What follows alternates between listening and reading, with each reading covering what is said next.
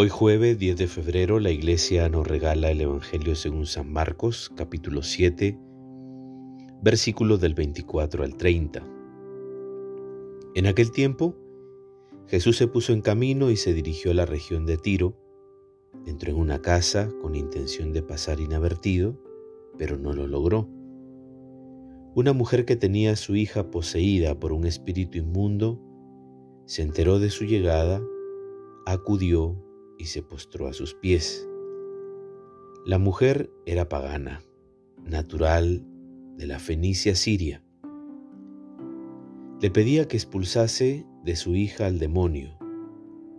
Jesús le respondió, Deja que primero se sacien los hijos.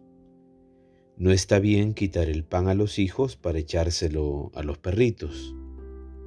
Ella replicó, Señor, también los perritos debajo de la mesa comen las migajas que dejan caer los niños. Le dijo, por eso que has dicho, puedes irte, que el demonio ha salido de tu hija.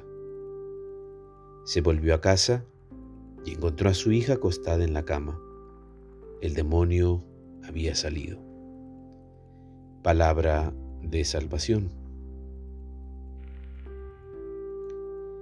En el Evangelio de hoy vemos que Jesús rompe fronteras culturales y religiosas, quedando de manifiesto que la acción misionera del reino de Dios es para todos y no para unos cuantos.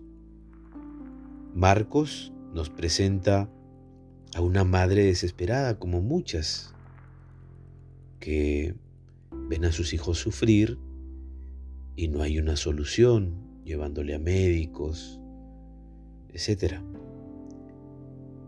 Esta mujer era una madre desesperada capaz de hacer todo por su hija.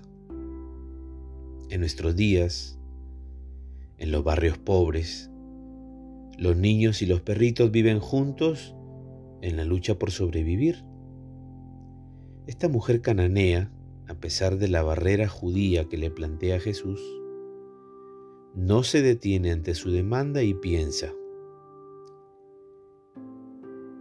si soy perrito, tengo el derecho de los perritos, entonces las migajas me pertenecen.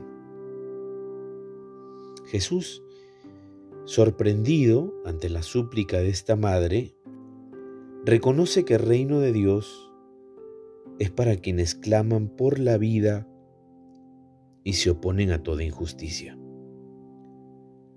Recordemos aquel pensamiento que Monseñor Romero parafrasea de San Ireneo. La gloria de Dios es que el pobre viva. Preguntémonos a partir de esta palabra de salvación para hoy, ¿qué estamos haciendo para que el proyecto del reino de Dios se traduzca en acciones de vida a favor de los empobrecidos de nuestra comunidad?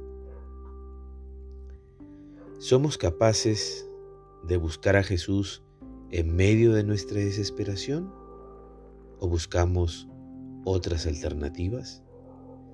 La bendición de Dios Todopoderoso, Padre, Hijo y Espíritu Santo descienda sobre ti y permanezca para siempre. Que tengas un buen día.